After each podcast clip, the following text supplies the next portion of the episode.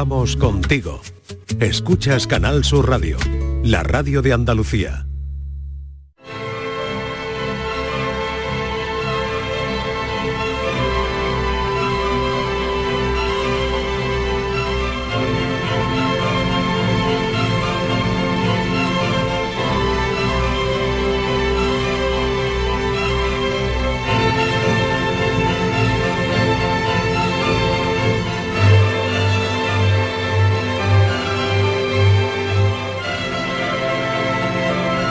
En Canal Sur Radio, La Noche Más Hermosa, con Pilar Muriel. Cinco minutos pasan de las dos de la madrugada en la dirección técnica Eva Nápoles y en los contenidos de hoy José Manuel García Bautista, Jesús García y Ana Garrido, bueno, que ha estado parcialmente por circunstancias ajenas a su voluntad. Y antes de mm, dar el resultado de la encuesta de este mes, de la que queríamos saber lo siguiente, recordar eh, eh, que hay una conferencia sobre los secretos de la mente impartida por Esperanza Santos el lunes 26 a las 7 de la tarde en el Centro Cívico Torre del Agua en la Plaza Vicente Alexander de Sevilla. Pregunta que hacíamos es si te gustaría tener una nueva identidad en función a tu experiencia vital. Y estas son las respuestas que nos han dejado y que vamos a oír una tras otra, las que hemos seleccionado para que se lleven el libro de eh, José Manuel García Bautista. De los cuatro que vamos a oír, solamente uno es el que se lo lleva y va a depender de que me cojan el teléfono cuando llamen. Eh, ¿De acuerdo? Y por supuesto que el resto se va a llevar un libro. ¿Eh? de los que tengo, pues les daré a elegir y, espero que, que, alguno sea de su agrado. Escuchamos a Julián de Navas de San Juan. No, decididamente no cambiaría de identidad, seguiría siendo el mismo. Y vamos, no diría que no me hubiese gustado corregir algo en el pasado, pero sin duda alguna me quedo como estoy, con lo bueno y con lo malo. Lo que sí esté claro es que como yo, no hay dos. A ver qué nos cuenta Juanma. A mí me encanta la vida que tengo, pero no estaría nada más. Sea una temporadilla invisible. Además me iría con José Manuel Jesús y asustaría a las entidades, porque a mí haya ya mandado unos cuantos sustos. a ver si nos cuentas algún día esos sustos, cuáles han sido. A ver qué nos dice este o esta siguiente oyente aunque iba a morir, según los médicos, al nacer por problemas físicos, sigo viviendo. No me he muerto, claro está. Llevo mucho sufrido en toda la vida, pero aquí estamos. Y me hubiera gustado, como decía desde pequeña, ser cirujano. Muy bien. ¿Uno más? Yo particularmente no cambiaría ni una coma, aunque como todo el mundo tengo algunas dificultades, pero tengo una familia maravillosa, unos padres han sido maravillosos, creo que como para todo el mundo, ya no los tengo, por desgracia, pero tengo a mis hermanas y mis sobrinos que cuidan de mí, que ya tengo una minoría y no me falta nada. ¿Para qué pedirme la vida si tengo a esa familia maravillosa? Con eso me conformo y no quiero nada más. Pues enhorabuena a todos ellos y a ver quién es el que al final se adjudica esta guía misteriosa de los pueblos abandonados de José Manuel García Bautista, un libro en el que vais a encontrar relatos sobre apariciones, misterios, mitos, caminos, testimonios, psicofonías, leyendas, en fin, un libro para disfrutarlo y que ha sido publicado por Almuzara. Y ya lo que nos queda es abordar este último tramo de nuestro viaje del conocimiento. La noche más hermosa de Canal Sur Radio.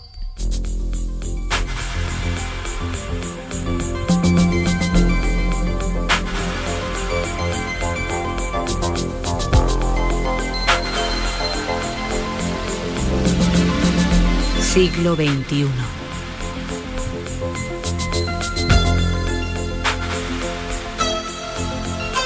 El transporte se ha mostrado como uno de los objetivos para la descarbonización en un intento por reducir el nocivo impacto climático que aporta.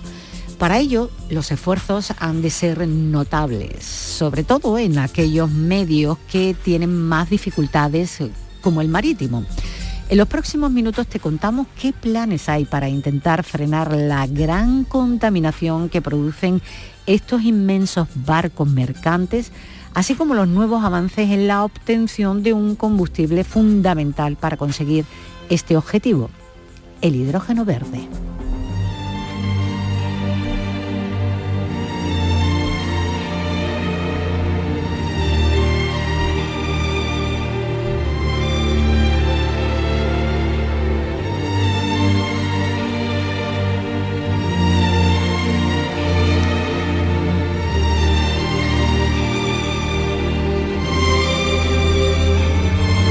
El transporte por mar es uno de los más usados, eh, Jesús, resultando prácticamente insustituible, pero también es uno de los medios más contaminantes. ¿Cuál es el actual panorama de los barcos en cuanto a la sostenibilidad?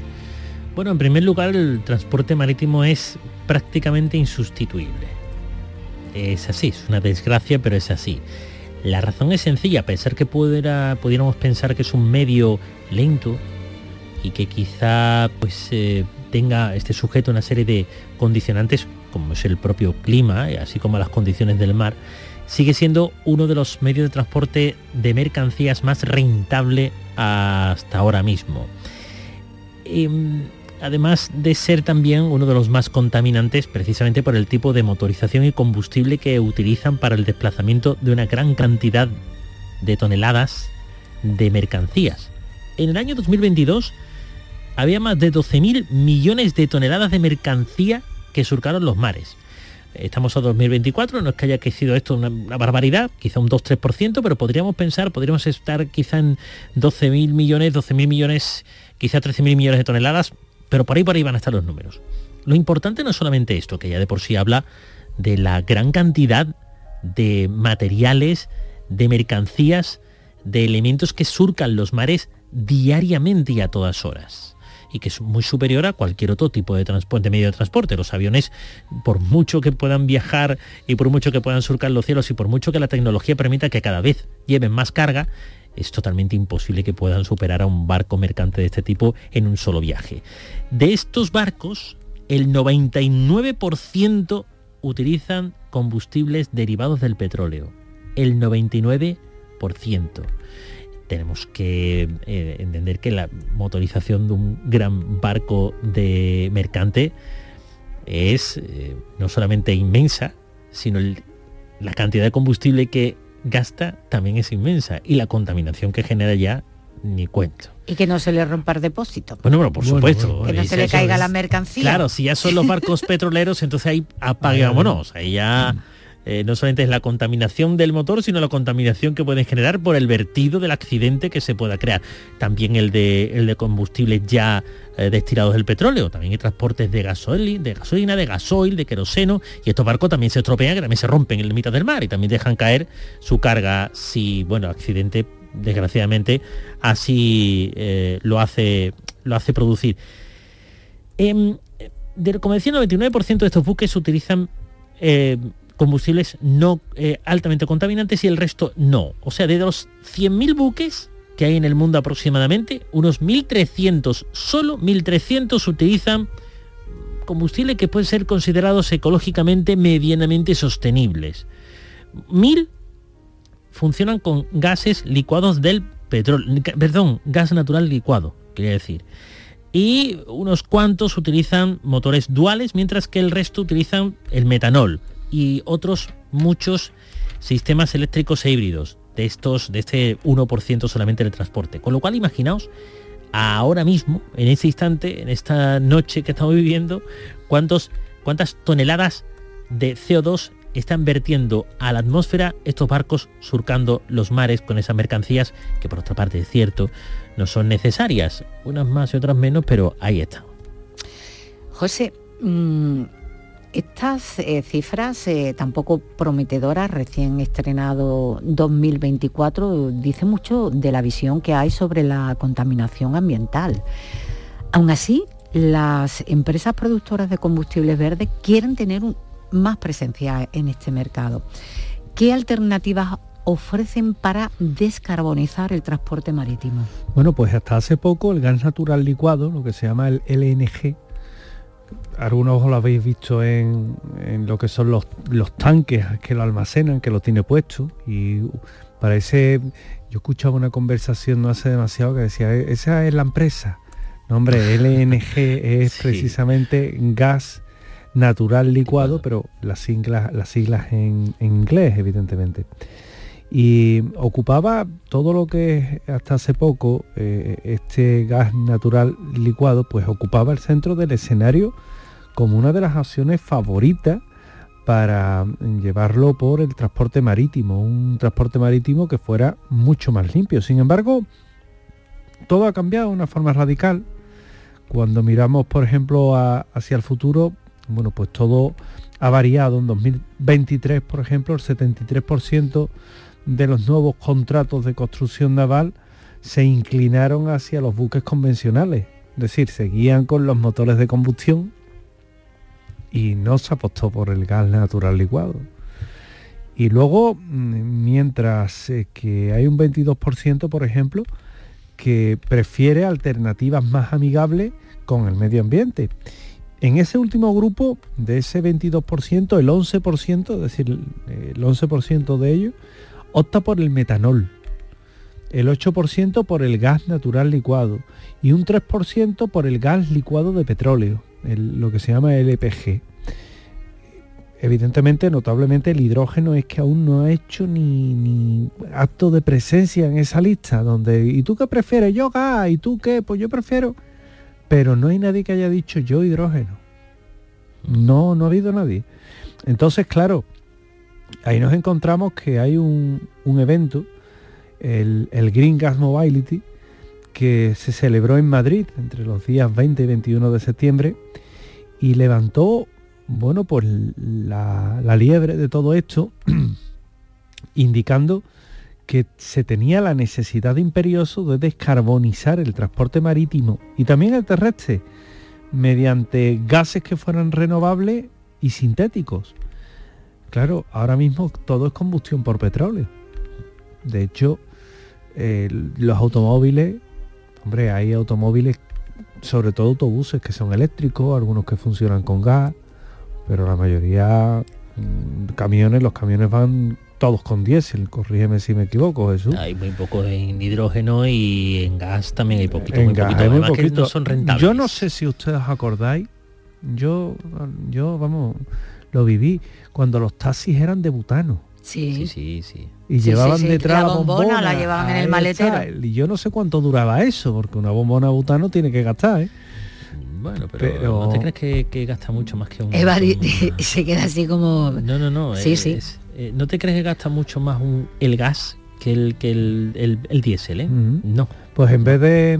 Ahí va, que va, es que va lo cogería muy pequeña y a vosotros también. Eh, no, yo era pequeño. Yo, yo he visto yo es que sí, yo sí estaba ya trabajando y alguna que otra vez se cogía un taxi que costaba muy barato. sí. Y llevaban, eh, recuerdo, la bombona de botón, ¿no? En el maletero. En el maletero. y lo cogían y a veces llevaban dos una enchufada, la otra cuando se gastaba, pum, la desenchufaban y enchufaban la otra.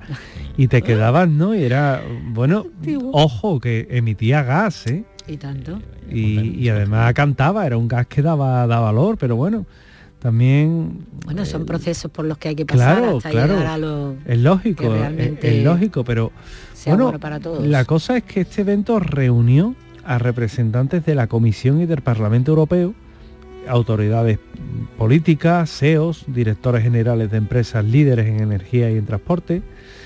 Y el Congreso se enfocó aquí, pues a tratar de explorar unas posibles alternativas para la descarbonización de los nodos de, los modos de transporte que hay actualmente, que son más difíciles, por ejemplo, de electrificar, es decir, de hacer una energía alternativa que sea la eléctrica y avanzar también en temas relacionados a la producción, a la disponibilidad de combustibles marinos, como por ejemplo el hidrógeno, el, bio, el biogás también, eh, el metanol. Y a partir de ahí, bueno, pues este último está siendo un combustible prometedor, prometedor, que no definitivo. porque su atractivo radica en qué? En la facilidad de suministro, como lo demuestra el uso de regular, por ejemplo, el puerto de Rotterdam, un puerto importante, y ya está regulado. Y sin embargo, el metanol verde, derivado de fuentes de energía renovable, aún se encuentra en las primeras etapas de desarrollo en comparación con el metanol convencional. Yo abogaría, yo, a que se unieran los países y dijeran vamos a explorar una vía nada más. Porque al final todo el mundo tiene algo. No, pues yo el gas licuado, no, yo el gas derivado del petróleo, no, yo el petróleo. Pero al final no se están enfocando tal vez en trabajar por una sola opción, que sería lo ideal. Quizás todos unidos pues hicieran, harían, eh, mejor dicho, una, una fuente de, de energía limpia y que sea mejor. Eh, un ejemplo de la ventaja sostenible en el transporte marítimo del futuro está en Chile, Jesús, eh, que tiene una gran demanda de mercancías por mar. Usando combustibles verdes, eh, ¿cómo saldrá ¿Cómo saldrá esos tránsitos marítimos con este país? ¿Más caro o más barato? Bueno, de momento la infraestructura que tienen para este, para utilizar el combustible y eh, atracar en el puerto para poder hacer no solamente la carga y descarga, sino también el repostaje, eh, está siendo ya un 50-50. Esto significa que se ha conseguido un avance muy importante, donde antes eh, el metanol verde costaba mucho más caro que el combustible mm, derivado del petróleo, ahora prácticamente se puede decir que está muy muy igual. La prueba es un portacontenedores, el Laura Maersk. La, empresa Maersk es una de las eh, multinacionales ahora mismo más potentes que hay en cuanto al transporte marítimo de, ¿eh? por supuesto, de mercancías. Y ellos han apostado por el metanol verde, en uno de sus principales buques, el Laura Maersk. Y está por el Báltico y es un hito significativo para la industria naviera. De hecho, es una referencia para otros muchos, muchas empresas y otros muchos fletadoras de, barcos, así como propietarios de los propios barcos, que están mirando ya precisamente el futuro en ese metanol verde. ¿Por qué? Como tú bien decías, en Chile ya está siendo equiparable el precio del atraque de un barco, carga-descarga y repostaje de combustible diésel con el mismo, pero repostaje de metanol verde. Y eso está animando mucho a los inversores. ¿Cuál es el principal problema? Decía José Manuel, deberían de unirnos todos los países tal y cual. Mira, ha habido una unión europea que ha marcado una vía, marcó una vía hace muy poquitos años atrás en cuanto al transporte por carretera. Señores, vamos a, montarnos en el eléctrico, coches eléctricos. Y la verdad, o la realidad, nos va a dar una bofetada con las manos, con los dedos abiertos. Una bofetada con la mano abierta. Es cierto que para ciudad este tipo de transportes eléctrico puede ser algo significativo, siempre y cuando en la ciudad no existan atascos considerables en los cuales puedan estar bastante tiempo en desplazamiento un vehículo desde un punto A a un punto B. En una ciudad normal, si los atascos son muchos y se tarda mucho tiempo, tenemos un problema. A eso añadimos que los puntos de repostaje o de recarga de este tipo de vehículos, eh, salvo que sean centros comerciales, y no todos, están siendo escasos. El, tercer hándicap es que aunque utilices un vehículo eléctrico en ciudad, cuando tú lo dejas para cargar, esto requiere un tiempo de carga, que todavía con la actual tecnología y por mucho que dicen tiempo de carga reducido, etcétera, etcétera, no se ha conseguido que sea realmente reducido. Yo voy a repostar mi vehículo a una gasolinera y si estoy el primerito repostando, el total de la operación no tarda más de tres minutos. Eso en un coche eléctrico es impensable. Si a eso ya le sumamos que el transporte en grandes distancias por carretera tiene varios problemas añadidos, como es que entre varios puntos de repostaje del coche eléctrico la distancia es mayor que lo que la batería puede cargar. Entonces estamos hablando que esto es imposible. Imagina todo eso trasladado aquí. Chile está liderando ese cambio a nivel internacional. Europa lo quiere imponer, de hecho lo está haciendo, pero existen muchísimas dificultades todavía. Ni el metanol está equiparable, ni el hidrógeno verde está ya al servicio de los barcos y la mayoría de eh, navieras, como tú bien dices, José Manuel, decías anteriormente, no están optando por este tipo de motores. Así que lo que hay que hacer es facilitar ante los medios y no pensar en quimeras. De todas maneras, para conseguir este hito histórico sostenible, rentable y beneficioso para el medio ambiente, se necesita más que palabras. eh, y es necesario remar todos en la misma dirección.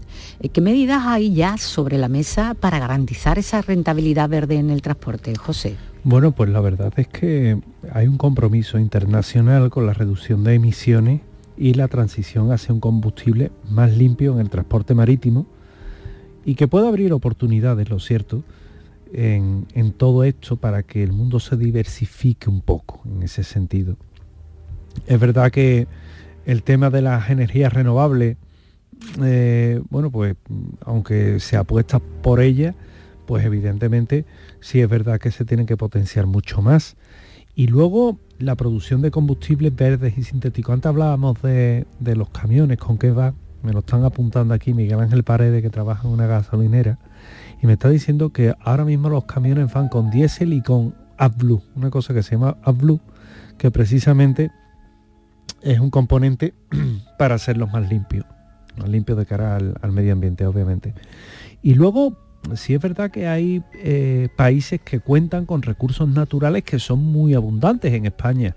El sol, el viento. Pero claro, mm, el problema es que ahora mismo un panel solar no te mueve un camión.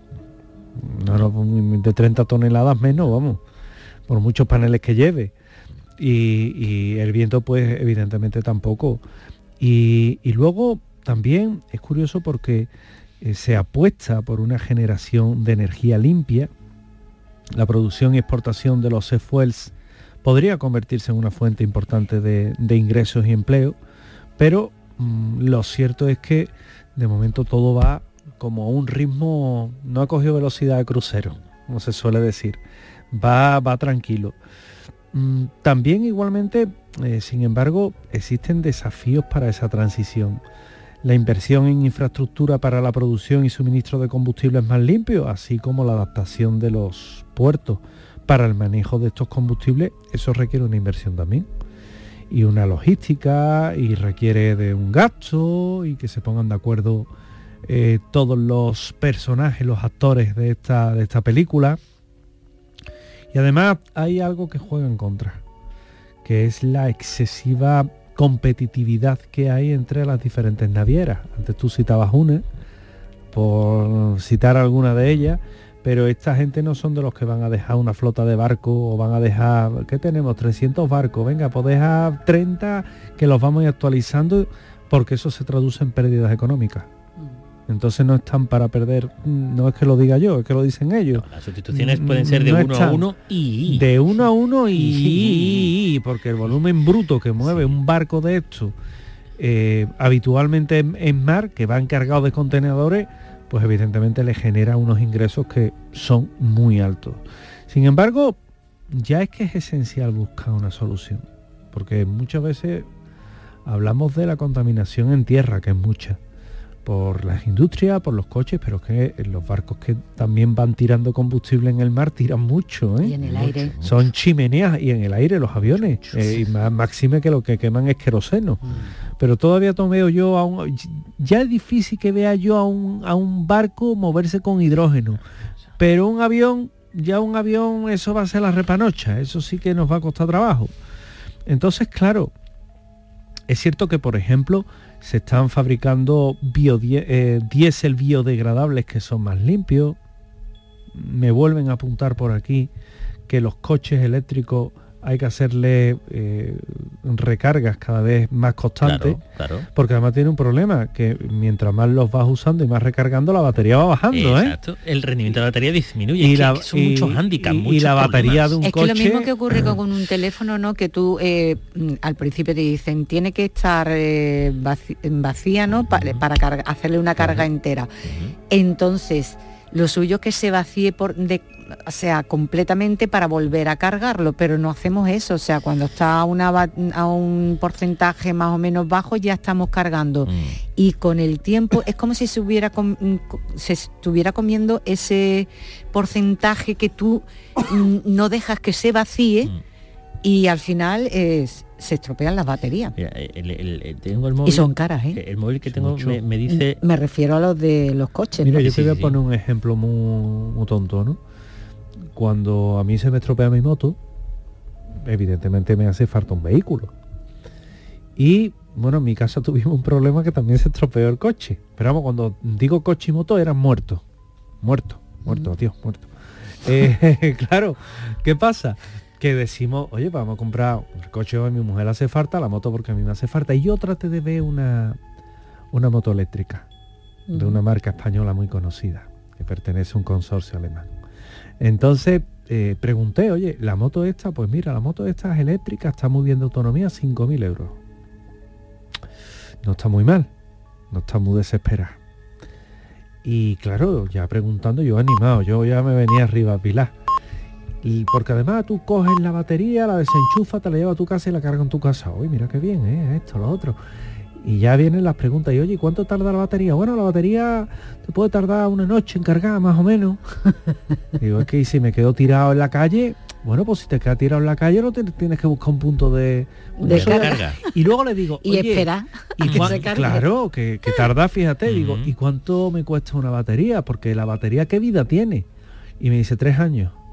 Bueno, ¿Y digo, cuánto sumo, vale? ¿eh? Digo, ¿cuánto vale la batería? Dice 3.000 pavos. Casi como una moto Digo, nueva. déjalo que me voy a por una moto que Sin embargo, va a contaminar un poquito más, sin pero embargo- es que el bolsillo es el bolsillo. Pero dame- es paradójico. Hoy leo una noticia. China va a empezar a introducir coche eléctrico en el mercado español, bueno, europeo, y el precio de partida son 9.000 euros. Yo me hago una pregunta. ¿Nos están engañando? ¿Sí o sí?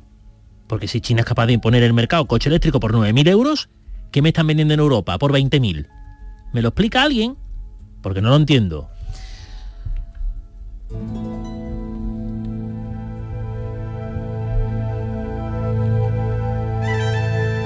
Déjate llevar por la noche.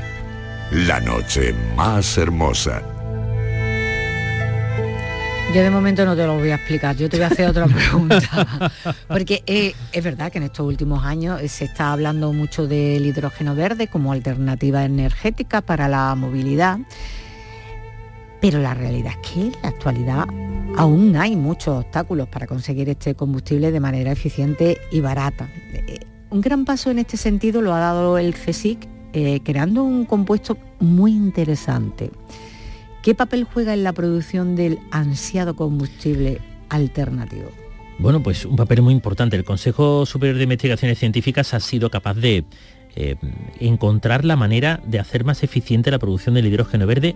Ojo, un dato que quiero poner por delante, sobre todo para aquellas personas que están muy preocupadas con el agua y que están pensando, los he oído, que eh, el- la producción del hidrógeno verde va a terminar con, las, es- con los escasos recursos de agua que tenemos actualmente con la sequía que hay en nuestro país.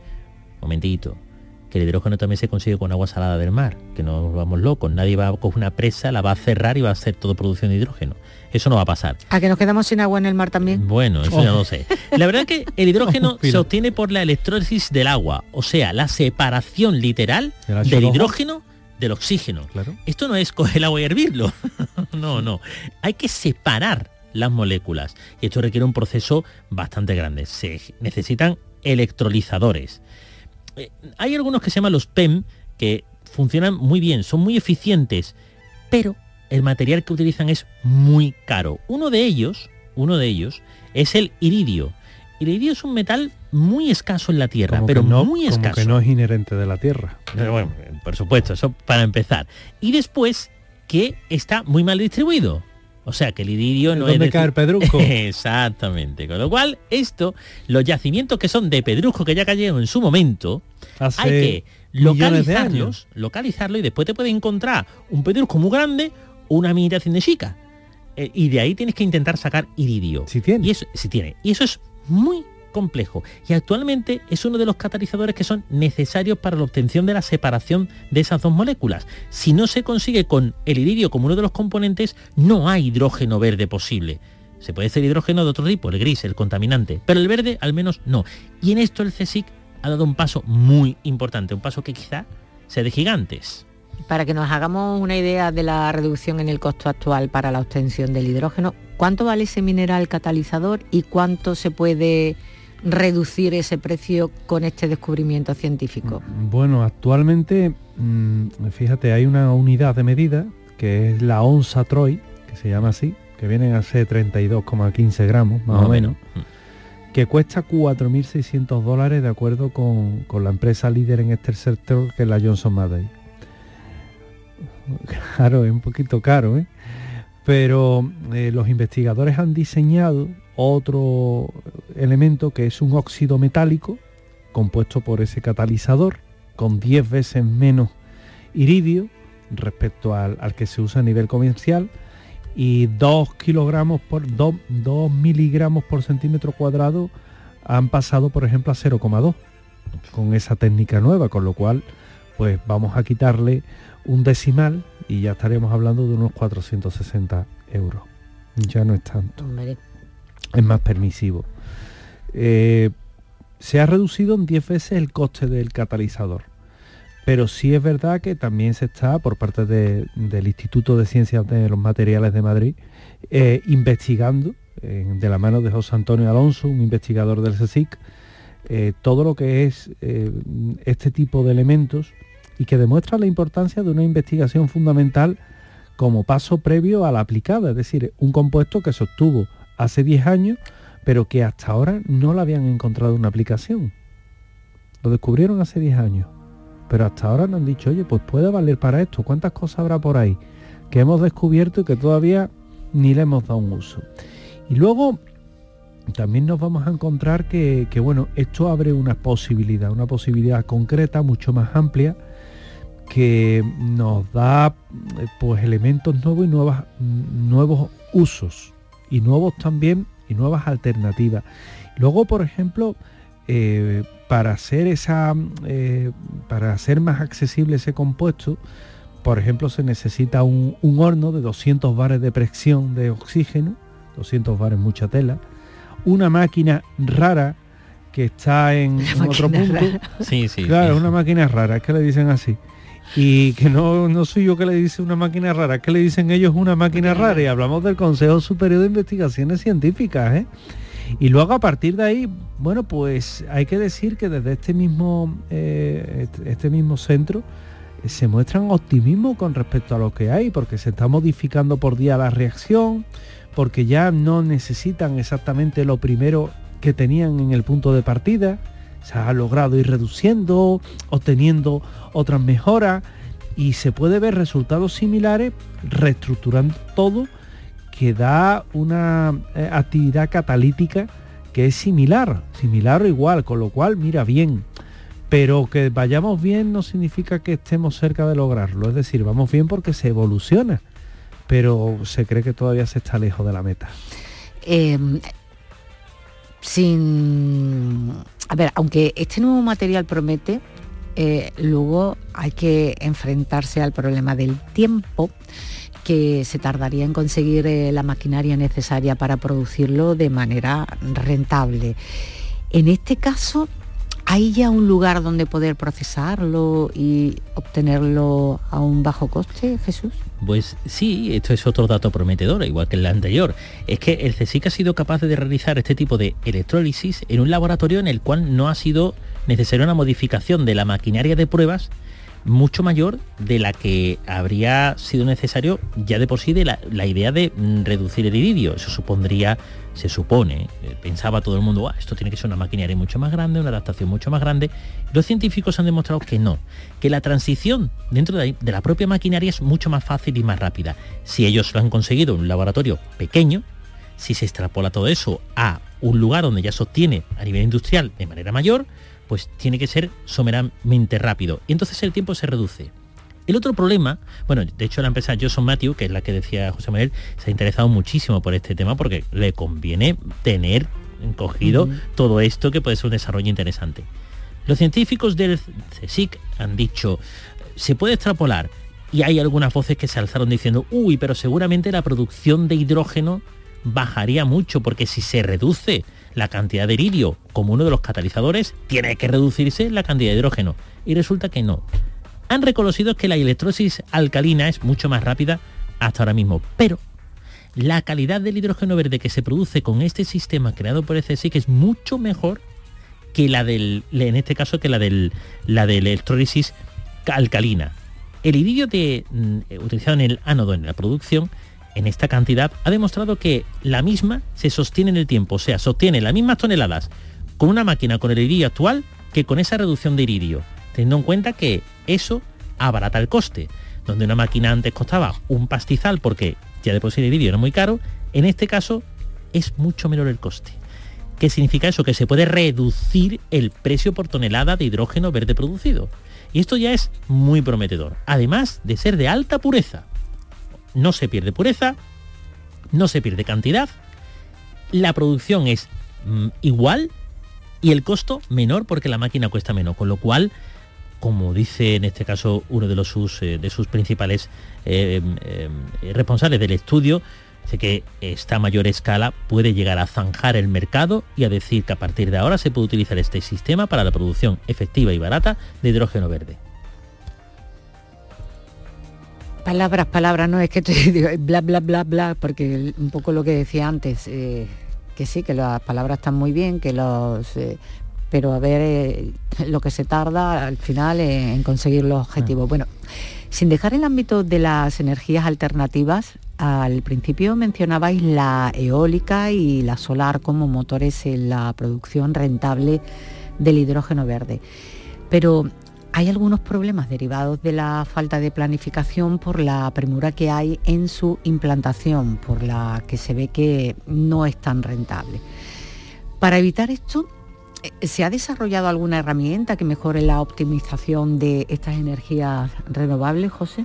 Sí, la verdad es que mm, en particular la eólica, es decir, el viento y la solar, lo que más tenemos en España además. Mm.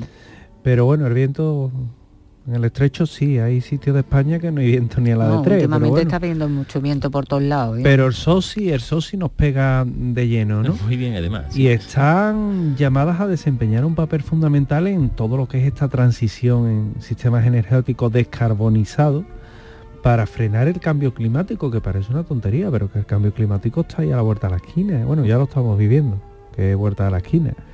Entonces, hay una integración en los planes de desarrollo que se ve comprometido todo por la intermitencia de la producción sujeta a la variabilidad de las condiciones atmosféricas. Es que eso no depende del ser humano.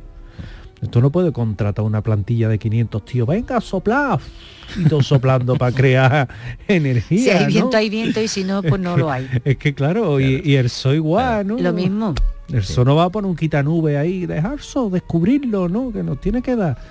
Pero claro, para hacer frente a todo eso hay estudios internacionales muy interesantes, la Universidad de Murcia, la plataforma temática interdisciplinar de clima y servicios climáticos del CSIC, que proponen estrategias basadas en el análisis de la variabilidad de recursos precisamente para qué? Para planificar mejor una estrategia, para poder tener eso. Luego parece que no, pero cuando un, un campo de estos eólico arranca, ¿Nos hemos preguntado alguna vez cómo arrancan esos motores? Pues mira, yo tengo un eh, claro, tan limpio, tan limpio. Se, dedica a ello y le podríamos preguntar. Claro, a ver pues cómo funciona, pero me entiendo que son con baterías, ¿no? Claro, eso te pega un impulso, eh, tiene que tener un impulso eléctrico. inicial. Y, además son unas pedazos de palas que son terribles, ¿no? Pero eh, todo ello, mm, ¿qué, ¿qué, necesita? Pues primero instalaciones eólicas que no son baratas, eh, y paneles solares fotovoltaicos que optimicen todo lo que es la, eh, el que sea complementario en el espacio-tiempo eh, que va a transcurrir entre las zonas adecuadas para hacer esto y el tiempo en desarrollarlo, y luego que se minimicen las fluctuaciones en la producción conjunta de estas energías. Es decir, que no vaya cada uno por su cuenta, que mm. se trate de ir desarrollando ambas y que el caudal energético que puedan proporcionar sea amplio en función de los recursos que se invierten. No que se haga todo como muy experimental. Sí, mira, ahí en San Lucas de Barrameda y en Trebujena tenemos un campo de, molinos que están generando. Bueno, pero eh, ¿para qué? Vamos a un poco a aplicarlo a algo, ¿no? Y es eso, es aunar esos esfuerzos, que no nos quedemos tan solo en, en plantarlo y que podamos también aplicarlo a ciudades, a pequeñas localidades, porque evidentemente un campo de esto de energía eólica no alimenta una ciudad. ¿eh? Bueno, ¿y, en qué consiste? ¿En buscar lugares rentables, dejando al margen otros sitios? Porque mm, detrás habría una posible discriminación territorial, ¿no? Es posible. Pero lo que consiste es en crear una herramienta, en este caso un software que ya se ha creado que se llama Climax, y esta herramienta de libre acceso puede hacer que cualquier empresa que quiera instalar paneles solares y o eh, sistemas eólicos pueda buscar el mejor emplazamiento posible en nuestro país. ¿Cómo se consigue esto? Sabemos que entre el sur y el norte de nuestro país las horas de sol totales no son las mismas. A la vista está que mientras que el norte de España tiene bastantes horas de sombra a causa de la nubosidad que allí se registra, el sur, nuestra zona aquí en nuestra Andalucía, tenemos cada vez menos nubes. Y eso hace que la rentabilidad, la obtención de energía solar por metro cuadrado en nuestra comunidad autónoma sea mayor que en el norte de España. Por lo tanto, eso también se mide. Pero dentro de nuestra comunidad autónoma, ¿hay algún lugar donde sea más rentable porque haya más horas totales de sol? Eso es lo que consigue esta aplicación. Haciendo un estudio constante del clima y de sus cambios, da unos resultados que aquellas empresas que deseen colocar en una ubicación concreta paneles solares, puede decir, ah, pues eh, aquí no, pero 10 kilómetros más para allá resulta que al, en el total del año me reto un 15% más en producción de electricidad. Esto sí es rentable. Entonces voy a colocar placas solares allí y no aquí. Igual que las centrales eólicas. Oye, de toda la geografía nacional, ¿en qué lugares es el viento mayor en velocidad y más constante en el tiempo? Bueno, pues mire, pues resulta que es allí, en no sé qué zona de España. Pues allí es donde se ubican todos estos molinos de viento.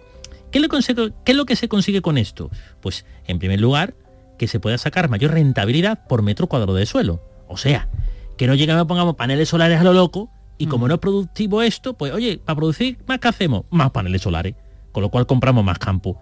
A ver, que el panel solar no contamina, pero que el campo donde se pone ahí no se puede sembrar.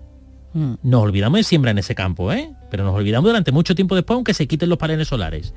Y en, el caso de los molinos de viento, no ya la ubicación que también necesita una gran extensión de terreno, sino el posible daño ecológico que causan esos molinos, que decimos, esto es todo verde, espera, espera.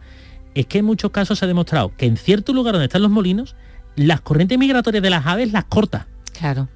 Y suponen un problema. Y eso también entraría dentro de este estudio de esta aplicación. Es que hay que tener en cuenta muchos aspectos eh, y, bueno, hay que optimizarlo todo y hacer un buen reparto. Eh, hay tres elementos necesarios para poder desarrollar eh, algo como es la, energía verde, ¿no?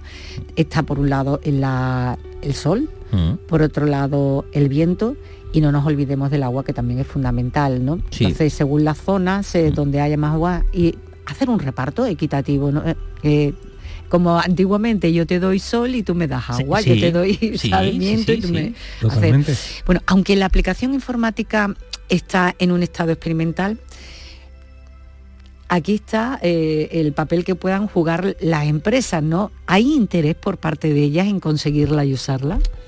Bueno, claro que hay interés, porque además todo lo que sean nuevas formas son nuevas vías de negocio y a eso nadie le va a decir que no. Eh, pero sí es verdad que aunque sea experimental, aplicaciones piloto, el desarrollo de esta herramienta supone un avance amplio respecto a otros trabajos que aportaban investigaciones que eran estrictamente académicas sobre lo que es la complementariedad de, de ambas energías. Se presentaba una nueva metodología basada en la ciencia del clima, para reducir precisamente esa intermitencia indeseada de la generación conjunta solar y eólica. ¿no? Pero sí es verdad que la energía eólica y la energía solar, con, con, todo lo que son estos estudios y demás, pues hace que se desplieguen unidades de producción que sean renovables, incluso multiplicarlas. De un tiempo para acá vemos que los paneles solares han proliferado muchísimo. Y, bueno, es un ejemplo de ello, ¿no? De aplicarlo al ámbito casero, ¿no? Doméstico. En ese sentido hay investigadores que consideran que hay regiones eh, de Europa que deberían de estar incluidas en, el análisis y hacer esfuerzos de políticas energéticas de instalaciones solares con el fin de reducir lo que es la eh, volatilidad de la producción que combina eh, lo eólico, lo eólico con, con lo solar. Porque los beneficios serían enormes, sobre todo, hombre, yo no te digo que te vayas con un panel solar o vayas a poner un campo de paneles solares en la estepa rusa. porque hay poco sobada, la verdad. Pero en el sur, Francia, España, Portugal, Italia, Grecia, Chipre, Turquía, bueno, pues son sitios donde sí hay más sol, incluso hay zonas donde hay muchos campos de viento, masas de viento, que se puede aprovechar. Es decir, ser un poco inteligente a la hora de aplicar estas tecnologías, que no se eh, implementen, como he comentado, vamos a poner un campo solar en Finlandia. Mm. Pues si quieres ahórratelo, porque vamos, eso vas a tener que darle el sol con el mechero. Otra cosa mm. es imposible. Con lo cual un poco es, es eso, ¿no? Hay interés en conseguirla y por supuesto en usarla y aplicarla, pero usando un poquito la cabeza. Eh, me estaba acordando yo con esto de las placas solares y demás que hay ayudas eh, mm. por parte de, en este caso, la Junta o, mm. el, gobierno. Mm, ¿Esto pasa lo mismo que con el plan Renove eh, de los coches? Es decir, te dan una ayuda y luego a la hora de declararlo te quitan y al final no es tanta la ayuda como... Cualquier tipo de ayuda hay que amortizar después de la declaración de la renta. O sea, cuando tú recibes algo, tienes que declararlo. Y si eso que recibes eh, está sujeta a algún tipo de impuesto, sí, y en este caso la ayuda, de momento hay algunas que son a fondo perdido, que es una especie como de préstamo que te dan a fondo perdido, tú lo tienes ahí, pero hay otras que sí están sujetas a la declaración del IRPF. Cuando venga la declaración de la renta de algunas personas que han montado algunas placas solares, a lo mejor, no en todos los casos, pero en algunos se encontrarán algunas sorpresas. ¿Y cómo se averigua eso? Hay que preguntarle a la empresa, a la empresa que hace la instalación. Yo preguntaría en Hacienda. Porque la empresa que hace la instalación muchas veces dice, no, no te preocupes porque esto después se amortiza, no sé cuánto tal. Espérate. Hacienda esto, yo voy a montar esto. Y me van a dar tal cosa y tal ayuda. ¿Esto cómo cotiza después cuando llega la declaración? Eso es que mejor, los que mejor te van a informar son ellos. Porque te van a decir, pues sí, tanto o no, está exento. Y a partir de allá tú haz lo que tú quieras. Pero yo le aconsejaría a los oyentes que pregunten a Hacienda antes de lo que le diga el comercial. No estoy dando de la mala fe del comercial, sino que muchas veces se pierden ciertos vericuetos y en definitiva el usuario no recibe la información precisa y es tan fácil como descolgar el teléfono y hacer una pregunta. Pero bueno, no, yo lo digo más que nada ya, ya no por las empresas que puedan venderte las placas solares, sino también la, eh, la campaña de publicidad que hacen el, propio Estado, ¿no? Para que tú instales en tu casa pues placas solares y, tengas entonces, eh, mm, no sé, me da, la sensación de que es todo muy oscurito, ¿no? Que no hay claridad realmente. Ha cambiado mucho, porque es cierto que ha cambiado mucho, pero no mm, que yo creo que no se hacen más apuestas mm, a nivel individual, individual de, forma particular, ¿no? Por este tipo de energía, porque al final realmente no sé si compensa lo que te ahorras con con la ayuda que puedas obtener a la hora de eh, instalación, porque tampoco es que sea demasiado, es mucho más barato que antes, ha ido mejorando, pero no termina de ser un coste que no todo el mundo puede permitirse. Lógicamente, pero bueno, es lo que tú bien decías, cuando se lanzó el plan prever de los coches, yo recuerdo que la gente compraba un coche de una forma muy alegre y resulta que ni un solo, yo no recuerdo a nadie que dijera, sí, el comercial me dijo que tenía que devolver la declaración. Nadie. No, se encontraron con la sorpresa a la hora de hacer la declaración de la y eso se sabía, lo sabían las empresas, las marcas de coches cuando se aprobó el plan prever. Los porque la, la, información tiene que mandársela toda, si no estaríamos en falsificación de la información por el parto en estado, que eso sería ya la repanocha. En esto yo vuelvo a repetir, si yo le fuera a instalar, que de momento me lo estoy pensando, yo cogería el telefonita, oiga, Hacienda, mire usted, quiero hacer una pregunta, yo voy a montar esto y me van a dar tales ayudas Esto después cuando Pero ¿cómo que Hacienda? Hacienda tiene un montón de departamentos, exactamente. Por, decirlo, no, en este caso información de Hacienda, da mm. igual, eh, no es, es una información general. Mire usted, yo quiero hacer esto, recibo una... contribuyente, ¿no? Exacto. Cuando yo vaya a contribuir esto, ¿tengo que ponerlo o no? Y si tengo que ponerlo, ¿cuánto me va a costar? Pues sí, y si usted no tiene otros gastos, sería tanto que usted tiene que. Más que lo que te vaya a costar, porque entiendo que eso no vas a, hasta que tú no recibes la ayuda, mm. no lo vas a declarar. Claro, claro. Con lo cual vas a dejar de mm, eh, ahorrarte mm. menos dinero de lo que realmente. Pero bueno, eh, habría que informarse. Es cierto que para la opinión pública los avances reales para intentar frenar el cambio climático, la contaminación ambiental y los problemas de salud que todo ello provocan parecen lentos, pero habría que entender que la transición es muy costosa, que aún hay mucho por investigar y otro tanto por negociar. Lo bueno es que esta rueda afortunadamente no se para. ¿Te has perdido algo de nuestra noche? Si te vas a la radio a la carta de canalsur.es o a la aplicación, tendrás disponible este programa para oírlo cuando te apetezca. También te lo puedes llevar o suscribirte para que se descargue automáticamente. Así lo podrás escuchar cuando quieras. La noche más hermosa en nuestra aplicación y en la radio a la carta de Canalsur.es Esta es tu noche. La noche más hermosa. Con Pilar Muriel. Solo cinco minutos y algunos segundos para que den las 3 de la madrugada y haya llegado el momento de descansar. Ha sido un placer contar con tu compañía y la de los colaboradores, eh, quienes nos han llevado de paseo por la ciencia, la historia, el misterio. Hemos dado cuenta de los eh, peores momentos eh, o las peores noches de bodas reales también hemos eh, conocido con detalle el, esa crónica negra de Sevilla, el degollamiento del bar La Pará, las figuras mitológicas y las rutas marítimas del hidrógeno verde, entre otros temas. Dicho esto, quiero darte las gracias en nombre de Manu Japón y Eva Nápoles en la dirección técnica y en los contenidos de hoy, José Manuel García Bautista. Pilar, hasta la próxima semana. Jesús García. Muchas gracias Pilar y muchas gracias Andalucía. Y Ana Garrido desde la distancia. Gracias a los tres y sobre todo eh, hay que descansar ya. ¿eh?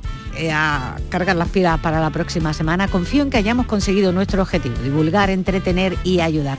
Familia, nos encontramos de nuevo el próximo viernes, será a partir de las 11 y 5. Hasta entonces, cuídate y cuida de los tuyos y quédate en Canal Sur Radio, la radio de Andalucía. Agradecimiento especial a Tony de Sevilla y junto que ha elegido a Macaco, que, quien nos ha ambientado musicalmente durante todo el fin de semana. Y junto a todos ellos brindamos por ti. Música, información y después más en Canal Sur Radio. Buenas noches familia.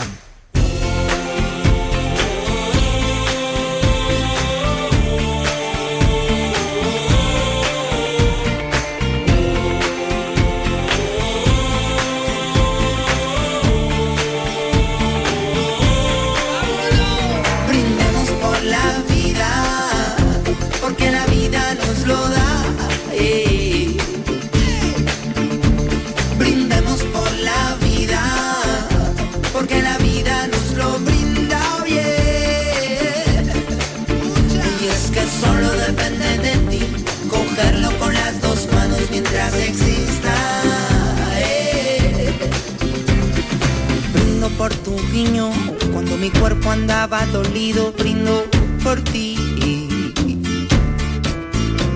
Por los corazones sin relleno, por la gente todoterreno, brindo por ti. eh. Por los que abrazan su pasado, pasaporte para su paso, brindo por ti. Por los que hablan sin hablar, con miradas de complicidad, brindo por ti. eh. Brindemos por la vida, porque la vida nos lo da. eh. Brindemos por la vida, porque la vida nos lo brinda bien. Y es que solo depende de ti, cogerlo con las dos manos mientras exista.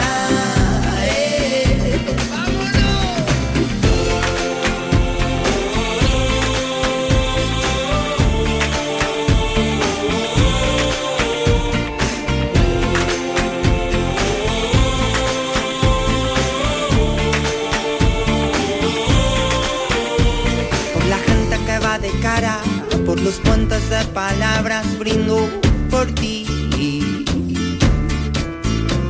Por las finas y avenidas que van de regreso a casa brindo por ti. eh. Por el tiempo que se consume, ese que no se resume, brindo por ti por los hijos de tus hijos y los hijos de sus hijos brindó por ti. Eh. Óyelo. Brindemos por la vida, porque la vida nos lo da. Brindemos por la vida, porque la vida nos lo brinda bien. Y es que solo depende